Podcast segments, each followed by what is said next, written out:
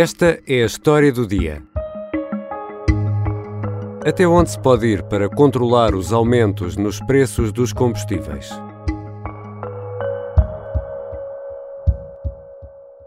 A Comissão Europeia ficou de estudar a proposta que apresentei no sentido de poder haver, durante um período transitório, liberdade de cada Estado-membro poder proceder a uma redução do IVA. O Primeiro-Ministro António Costa pede a Bruxelas que autorize uma redução no IVA dos combustíveis.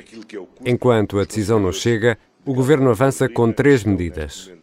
Suspensão do aumento da taxa de carbono até ao verão, o Estado não pode lucrar em IVA com o aumento dos preços dos combustíveis e a manutenção do autovoucher.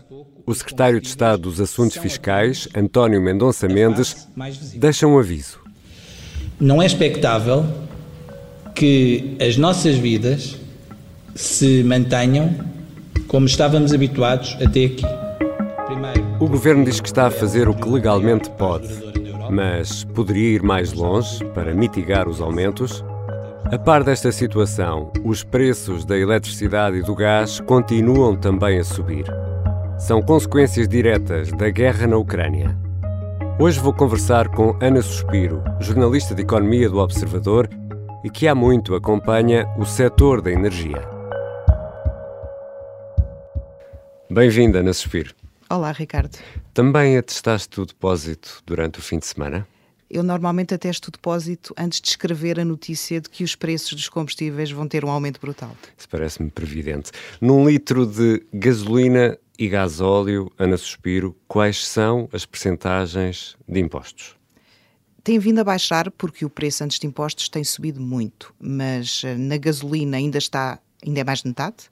No gasóleo é um bocadinho menos de metade, 46% neste momento. Em cada litro de gasolina, para calcular uh, o preço, temos o preço do produto, temos o ISP, o Imposto sobre os Produtos Petrolíferos, e o IVA. Temos isto tudo em cada litro de gasolina. Temos até um bocadinho mais, porque dentro do ISP há duas taxas que foram criadas, enfim, pelos governos há alguns anos já.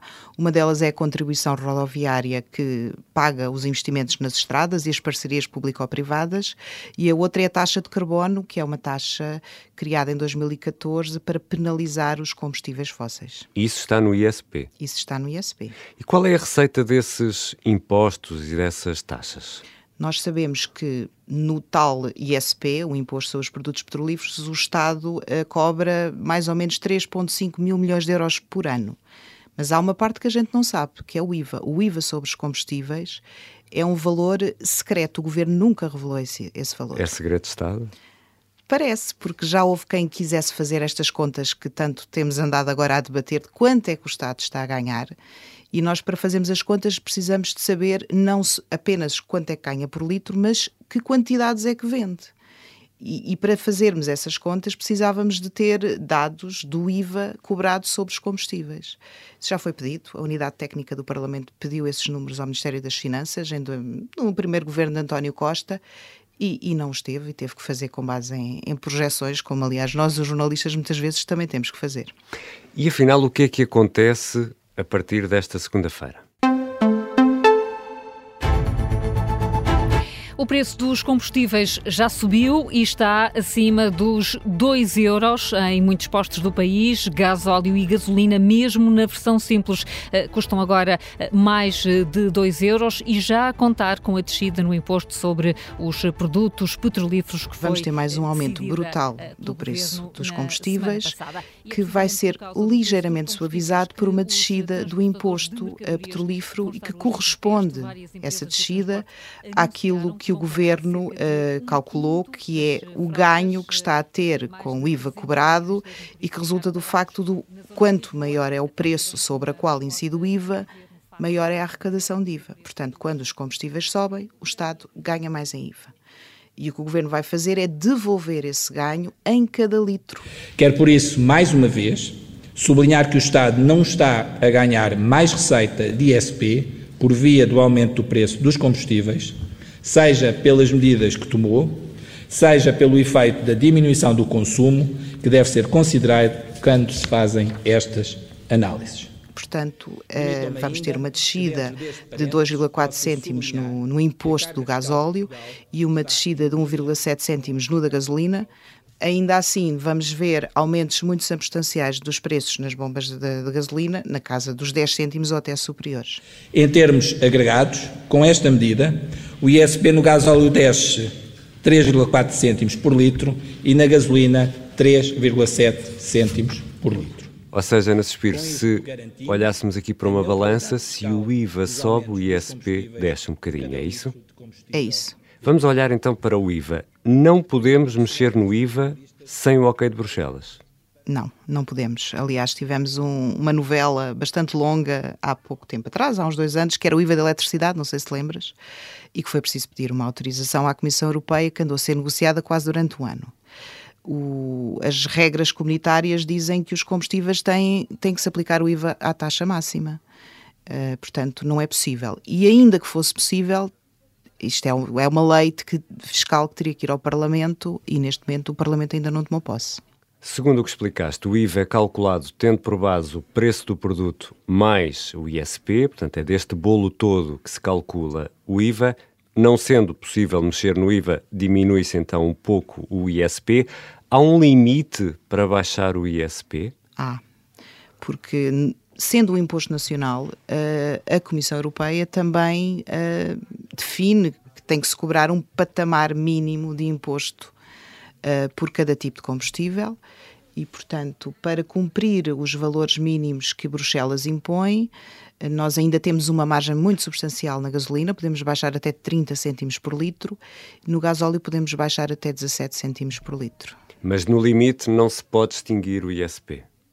Não, embora uh, há quem admita no governo que se pode, enfim, ir além do mínimo comunitário em situações excepcionais e, digamos que de guerra, embora isso não seja publicamente assumido. Se alguém quiser fazer um, um abastecimento de 50 litros, com todas as medidas que estão em vigor, tem um desconto de 24 euros e meio, que corresponde ao apoio que o Estado deu e que corresponde ao dinheiro de todos dos contribuintes. E Ana Suspiro, estas contas do Secretário de Estado dos Assuntos Fiscais, António Mendonça Mendes, estão certas? Uh, isto uh, não se consegue apenas com a redução do ISP. O que é que há aqui mais? Um, o governo tem, tem várias medidas. A mais conhecida e aquela que de facto tem mais impacto para, para as famílias é o auto-voucher, não é? Um, um reembolso de, de, de, qualquer despesa que se faça na bomba de gasolina. Eh, desde que esteja associado a um contribuinte e uma conta bancária de um contribuinte e que esteja registado na plataforma, portanto, 20 euros eh, por mês, um, um valor que foi muito reforçado em março, era 5 euros e é talvez a medida com mais expressão, por exemplo, vai custar 40 milhões de euros em março. E depois há, há, medidas, eh, enfim, com menos impacto, ou pelo menos menos, que têm menos visibilidade, mas que também são importantes, entre as quais o adiamento da atualização da taxa de carbono que ia ter um impacto de, no agravamento dos preços, porque se, provavelmente seria na casa dos 5 cêntimos por litro. A tal taxa que está no ISP. Exato. E se o preço dos combustíveis baixar, o que é que acontece? Agora, neste contexto, portanto, de, de grande volatilidade, uh, o governo diz que vai fazer um acerto de contas, não é? Portanto, agora está a devolver um ganho, se começar a perder no IVA porque o preço baixa, vai recuperar uh, aumentando o imposto que baixou. É uma forma que funciona para cima e para baixo. É uma forma que visa dar neutralidade ao litro de combustível. Ou seja, isto é uma medida de neutralidade uh, fiscal. Isso quer dizer o quê, Ana Suspiro? Significa que o Estado não ganha com os combustíveis, mas também não quer perder. É, embora isto não seja tão simples como parece. O Estado está efetivamente a perder com os combustíveis pela simples razão que está a vender menos combustíveis. Estas contas na neutralidade fiscal são ganhos e perdas por litro. Mas quando tu somas toda a quantidade de combustível vendido e comparares, por exemplo, com o ano 2019, que era um ano antes da pandemia, o Estado está a perder receita, não está a ganhar receita. Porque há menos carros a circular, porque há porque menos há menos carros, vendido. porque os combustíveis. Uh, as vendas caíram muito durante a pandemia, as pessoas estavam Claro, fechadas em estávamos em casa, casa. E, e provavelmente nunca vão retomar para o nível de 2019 porque Houve pessoas, por exemplo, que passaram para carros elétricos, não é? Houve outras que mudaram um bocadinho alguns hábitos de vida, há mais pessoas a trabalhar em casa. E aqui chegados, Ana, o governo podia fazer mais? o governo podia efetivamente perder receita fiscal mais significativa para conseguir uh, ter um mitigar mais, digamos assim, um aumento dos preços. Eu acho que nunca conseguiria eliminar este aumento. Isto é um choque nunca visto e que eu acho que nenhum governo consegue eliminar. Agora, podia efetivamente reduzir mais o imposto petrolífero e não apenas ficar nessa lógica da neutralidade só que prefere uh, distribuir dinheiro às famílias uh, através do auto-voucher, uh, mas que é uma medida que é importante, mas que não chega a todos. Mas que é paga por todos. É paga por todos, mas não chega a todos. Portanto, há pessoas que não têm auto-voucher. Há carros de empresas que não são incluídos, sei lá, existem outro tipo de instituições, estou a pensar instituições de solidariedade social, estou a pensar até nas ambulâncias dos bombeiros o auto-voucher aí não funciona, não é? Aí teria que ser mesmo uma descida do imposto que pudesse beneficiar todas as pessoas que abastecem. E qual é a diferença entre este sistema e o sistema que já tivemos em Portugal, por exemplo, no tempo em que António Guterres era Primeiro-Ministro? Aí não era a neutralidade fiscal, aí o que existia foi mesmo o congelamento de preços. Uh, era possível porque o mercado não estava liberalizado, o governo definia o preço máximo, e o que aconteceu foi que o governo baixou o imposto petrolífero até o mínimo possível permitido pela União Europeia para anular aumentos de preços que vinham da subida do petróleo. E quando chegou ao patamar mínimo e já não pôde baixar mais, o que é que começou a fazer? Começou a pagar às petrolíferas para elas não aumentarem o preço nas bombas. Ou seja, a diferença era paga pelos contribuintes. Era paga pelos contribuintes sim. Portanto, para os automobilistas não sofrerem aumentos de preços, todos os contribuintes pagavam um subsídio às, às petrolíferas. E no fim alguém tinha de pagar a conta, não é? Pagámos nós, obviamente, e foi bem, bem elevada. O preço da energia já estava a subir ou isto é tudo uma consequência da guerra na Ucrânia? Ah, não, o preço da energia já estava a subir desde o verão, que nós estamos a ouvir falar em aumentos de preços uh, nos combustíveis também. Aliás, algumas das medidas que estamos aqui a referir vêm de outubro, mas também na eletricidade e no gás natural, muito associadas à retoma económica.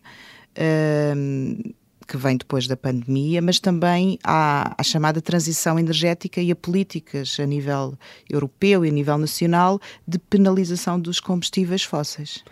Ana, Vamos a testar o carro hoje e arriscamos a pagar 100 euros ou mais por um depósito de combustível. Isto pode, de alguma forma, acelerar a transição energética, que é uma das bandeiras atuais de vários governos? Eu acho que não há grandes alternativas. Acho que, como disse, aliás, o, o secretário de Estado dos Assuntos Fiscais, temos todos que mudar um bocado de vida, não é? Eu penso que não é suportável para muitas pessoas continuar a utilizar tanto o automóvel. As pessoas vão ter que procurar alternativas. Pode ser mudar de um, de um carro a gasóleo a gasolina para um carro elétrico, por exemplo. Pode ser andar mais de transportes públicos ou utilizar uh, outros mecanismos de, de, partilha de carro, de boleias. Uh, mas claramente que isto mostra, uh, ou se quiseres, em faz em pouco tempo aquilo que a transição energética poderia demorar alguns anos a, a fazer. Tu agora tens um concentrado num período curto de tempo um choque de preços de tal ordem que pode efetivamente acelerar a mudança de comportamentos. E depois temos de perceber se isto é um, um, um fenómeno de que dura semanas, meses, e se os preços alguma vez vão voltar ao nível a que estavam antes desta escalada ter começado. Eu tenho algumas dúvidas. E no início do episódio ouvíamos o secretário de Estado, António Mendonça Mendes, dizer que não, não é, expectável, é expectável que, as nossas, as nossas vidas se mantenham como estávamos habituados até aqui. Sobem os preços dos combustíveis, sobe o preço do gás, da eletricidade, temos notícias de empresas importantes que estão a parar a elaboração. Ana, podemos esperar um aumento generalizado dos preços e quando? muito rapidamente. Um, já estás a sentir um aumento dos preços. Uh, no caso da energia, já estás a sentir. Os combustíveis uh, têm um efeito de contágio a toda a economia, não é? Percebe-se porque os, os bens são transportados muito através da rodovia e os próprios serviços dos transportes têm muito impacto.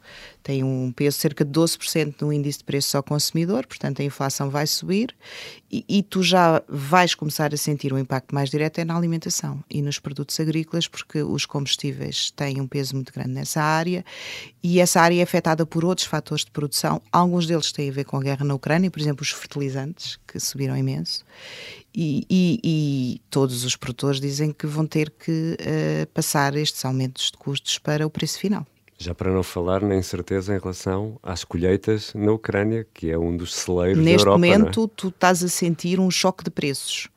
Não estás ainda a sentir um, um problema de, de, de, de falta de abastecimento. Escassez. Não há. Neste momento não há escassez, há escassez em produtos muito pontuais mas há quem admita que possa acontecer essa escassez, nomeadamente na área dos produtos agrícolas, mais até do que na energia. Obrigado, Ana Suspiro. Obrigada, Ricardo. Os aumentos nos preços da energia são apenas uma entre muitas consequências da guerra na Ucrânia. A redação do Observador, tanto no jornal como na rádio, continua mobilizada para atualizar a informação ao minuto. Esta foi a história do dia. A música do genérico e a sonoplastia são do João Ribeiro. Eu sou Ricardo Conceição. Até amanhã.